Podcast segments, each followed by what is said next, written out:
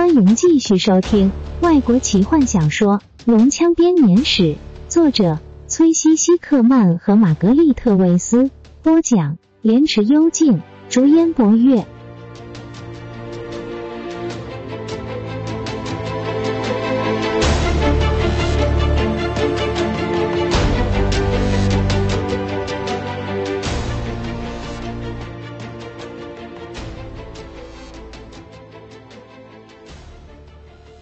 最近，几乎每个索拉斯的居民在黄昏的时分都努力抽空到最后归宿旅店待一会儿，因为他们在人群中会觉得比较安全。索拉斯从很久以前便是旅客们休息的中继站。有些人从东北方的海文追寻者的首都前来，有些人则是从南方的精灵王国奎林纳斯提来，偶尔也有人。跋涉穿越阿巴尼西亚的荒凉平原来到这里，在整个文明世界里，每个人都知道，最后归宿是旅者的避风港，同时也是消息的集散地。这三个好友的目的地就是这家旅店。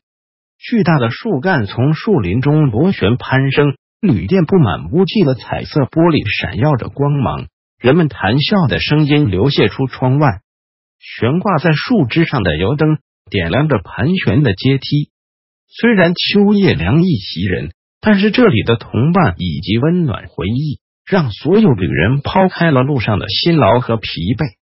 今晚旅店的生意十分兴隆，三人必须不停的让路给路过的男人、女人和小孩。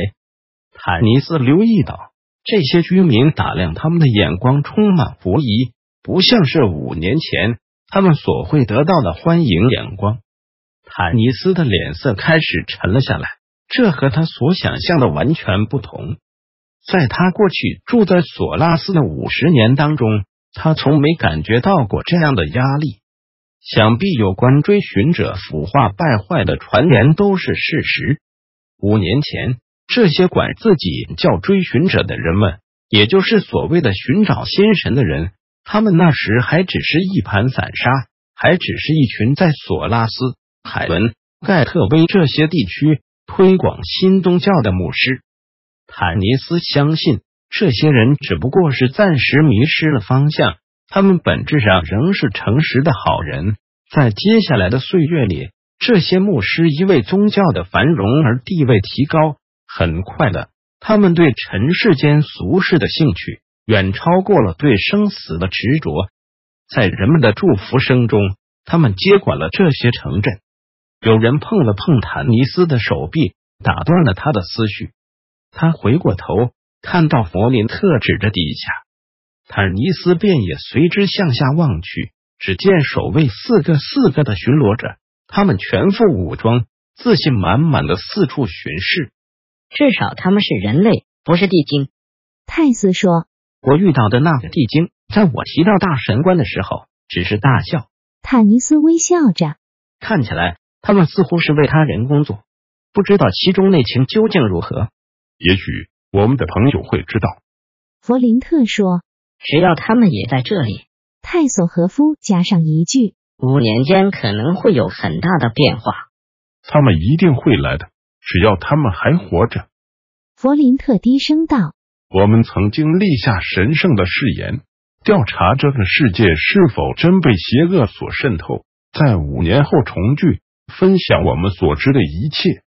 谁会想到，邪恶竟然已经到了我们的家门口？小声点，嘘。几个路过的人对矮人的话露出了警觉的神色。坦尼斯摇了摇头，最好别在这里谈。半精灵建议。到了楼梯顶端后。泰斯使劲推开了酒店的门，光亮、吵杂声、热气和让欧提克最拿手的辣马铃薯味道直冲他们而来。这股混合的浪潮将他们团团包围。欧提克仍然站在吧台后面，他们记忆中的老地方看来一点也没变，除了可能变胖了些。旅店看来除了更舒服之外，倒也没有多大的变化。泰索和夫的目光迅速的扫视了人群一遍，他指着房间另一角大叫了起来：“其他的东西似乎也没有变化。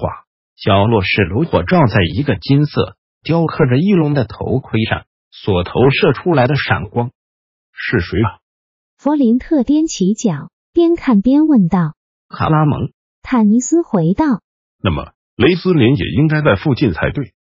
弗林特的声音中充满了暖意。泰索和夫起身，穿过重重的人墙，向目标迈进。他的小个子让旁人几乎不会注意到他。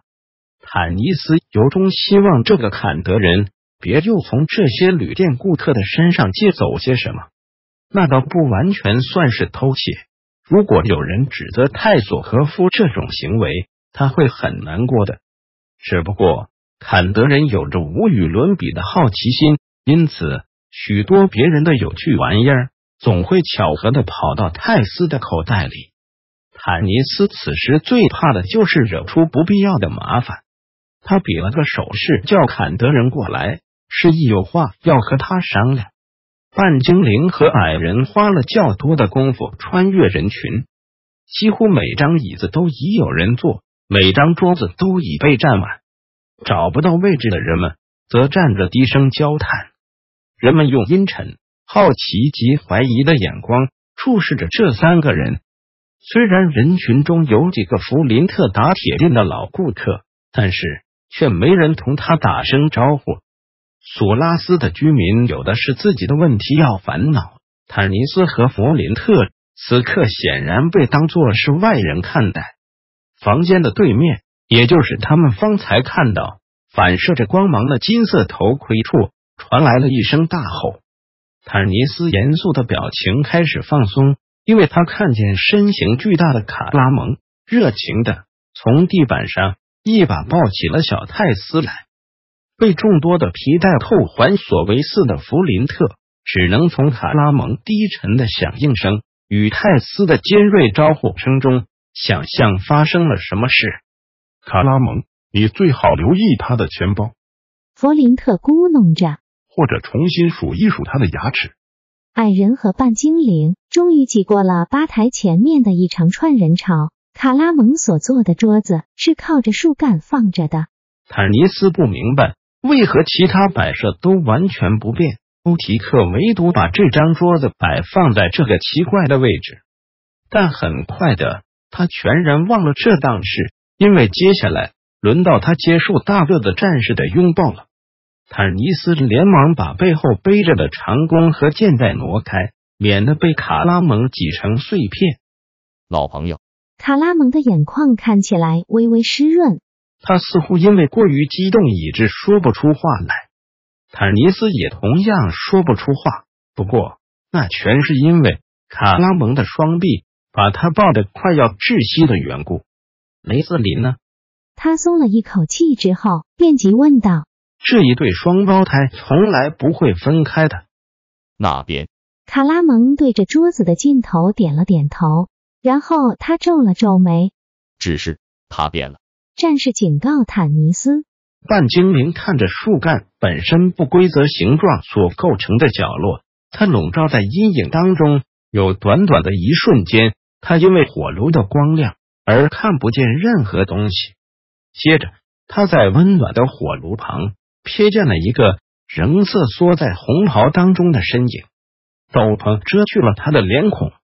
坦尼斯突然觉得不愿意单独和这个年轻的魔法师谈话，但是泰索和夫跑去找女士了，而弗林特此时正好被卡拉蒙从地板上抱了起来。坦尼斯只好走到桌子的另一端。雷森林，他问，一阵不祥的预感袭来。穿着长袍的身影抬起头来，坦尼斯。那人回答着，同时把袍子的兜帽往后推。看着眼前恐怖的景象，半精灵不禁倒抽了一口凉气，倒退一步，从阴影里转向他的那张脸孔，似乎只有在噩梦中才会出现。变了，卡拉蒙说的未免太含蓄了些。坦尼斯打了个寒战，他说的变了。根本不切实际。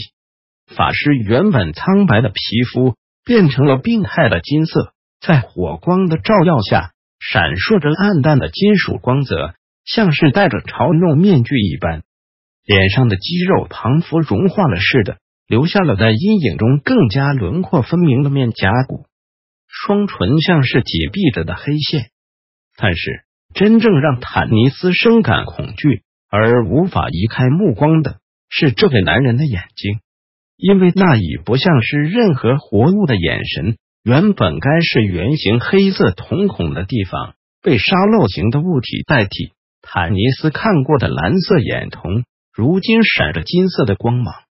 看来我的外表把你给吓着了。雷斯林嘶哑的说道，他的双唇似乎带着些浅浅的笑意。坦尼斯吞了口口水，坐在这个年轻人的对面。天哪，雷斯林！你弗林特从旁边挤到坦尼斯的身边。我今天被丢到空中的次数比比奥特斯。弗林特睁大了双眼。是哪个恶魔把你整成这样的？你被诅咒了吗？矮人吸了一口气。目不转睛的看着雷斯林，卡拉蒙坐在他弟弟的旁边，端起了他的麦酒。要告诉他们吗？他低声的问道。无妨。雷斯林说。他嘶哑的话音让坦尼斯感到一股寒意。这个年轻人轻柔而嘶哑的低语，仿佛这是他唯一能把声音挤出来的方法。修长而略显神经质的手指拨弄着。眼前盘子里几乎丝毫未动的食物，记不记得五年前我们分别的时候？雷斯林说：“我和我哥哥计划要去的地方，甚至不能向你们，我的好朋友们透露。”轻柔的声音中似乎带着几许讽刺。坦尼斯咬着下唇，雷斯林从来没有，一辈子都没有过任何的好朋友。我被大法师帕萨里安选中，接受试炼。雷斯林继续说：“试炼。”坦尼斯有些惊讶的重复着：“但你太年轻了，你现在几岁？二十吗？试炼只有在这领域钻研多年的法师才能，所以你可以想象当时我有多骄傲。”雷斯林冷冷的说着，他对这突然的打断感到有点恼怒。我和我哥哥前往那个秘密处所，传说中的大法师之塔。我在那里通过了试炼。法师的声音低了下来，但也几乎丢了命。卡拉蒙呛咳了起来，显然受到很大的情绪冲击。太可怕！大汉用颤抖的声音说：“我在那个恐怖的地方找到他，他躺在地上，嘴角一斜，气若游丝。”我把他抱起来，哥哥，够了。雷斯林的轻柔语音仿佛抽了他一鞭。卡拉蒙畏缩了一下。坦尼斯看见这个年轻法师的金色眼睛眯了起来，双拳紧握。卡拉蒙平静了些，端起手中的麦酒猛灌，紧张兮兮的看着弟弟。这对双胞胎之间明显有了新的紧张关系。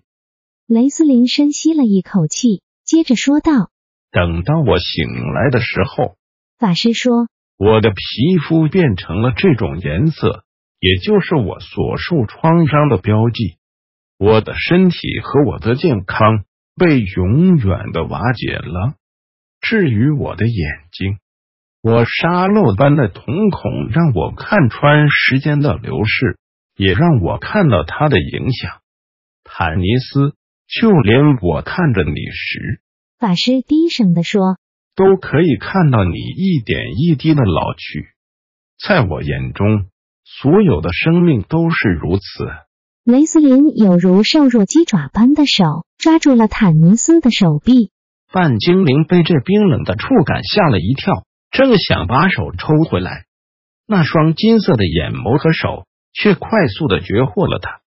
法师的身体向前倾。眼中闪着狂热的光芒，但我现在拥有力量。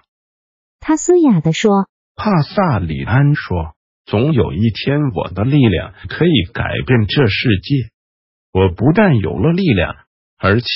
他指了指，我还有了马吉斯法杖。坦尼斯转过头去，他看见一根木杖倚在树干上，就在雷斯林可以轻易拿到的地方。与一般木杖看来大同小异，顶端是金色的龙爪，抓着一颗闪亮的水晶球，值得吗？坦尼斯轻声问道。雷斯林瞪了他一眼，嘴角勉强挤出了一丝笑容。他把手从坦尼斯的手臂上移开，重新放回两袖中。当然值得。法师哑着嗓子说：“力量是我一直渴望，现在也从没间断追寻的目标。”他又靠回树干上，阴影再度将他笼罩了起来。直到坦尼斯只能看见金黄色的双眼在火光中闪耀。来杯麦酒，弗林特说。他试了试嘴唇，似乎想把苦涩的滋味给冲淡些。那个坎德人呢？他刚刚不是去偷女士的？来喽！泰斯愉悦的声音大喊着。一名高挑的红发女郎来到他们面前，手上捧着满盘子的酒杯。卡拉蒙微笑了起来。坦尼斯。他大声道：“猜猜看，这是谁？”弗林特，你也是。如果你们猜得中，这杯酒我请客。好不容易逮到机会，忘掉雷斯林的不快往事。坦尼斯仔细打量着这位微笑着的女郎，红发包围着她的脸庞，绿色的眼瞳闪露着淘气的光芒，双颊与鼻尖有着淡淡的雀斑。坦尼斯记得那双眼睛。至于其他部分，则完全没有印象。我放弃。他说：“但对我们精灵来讲，人类容貌的改变太快，以至于我们难以记得他们原先的模样。我已经一百零二岁了，看起来却和三十来岁的人类一样。对我来讲，这一百年就像只过了三十年一样。我们离开时，这女人八成还只是个小女生。当时我十四岁。”女郎笑着把酒杯放到他们面前。卡拉蒙当年总说我丑得很，我老爸将来必须付钱拜托别人，才能把我嫁出去。你是提卡？弗林特一拳捶在桌面上。你这头大水牛，请客。他指着卡拉蒙说：“不公平。”大汉笑着说：“他给你提示了。”嗯，看来时间证明他是错的。坦尼斯笑说。在我所旅行过的这些地区当中，你是我见过最美的女孩。皮卡羞红了脸，但脸色随即阴沉了下来。坦尼斯，还有一件事。他从口袋里抽出了一件圆筒形的物品。这样东西是要交给你的，不太对劲。坦尼斯皱着眉头接过了它。这是一个黑色木质的滚动条盒，外表打磨的光亮无比。他从里面抽出了份文件，缓缓展读着，看到了那熟悉的黑色字迹，他的心开始绞痛。这是奇蒂拉的信，他轻声的说，清楚察觉自己的声音听来已经不大自然。他不能来了。接着是一段时间的沉默。这下糟了，弗林特说，誓约被破坏了，这会带来霉运的。他摇了摇头。这可是会带来霉运的。本集就为您播讲到这了，祝您愉快，期待您继续收听下一集。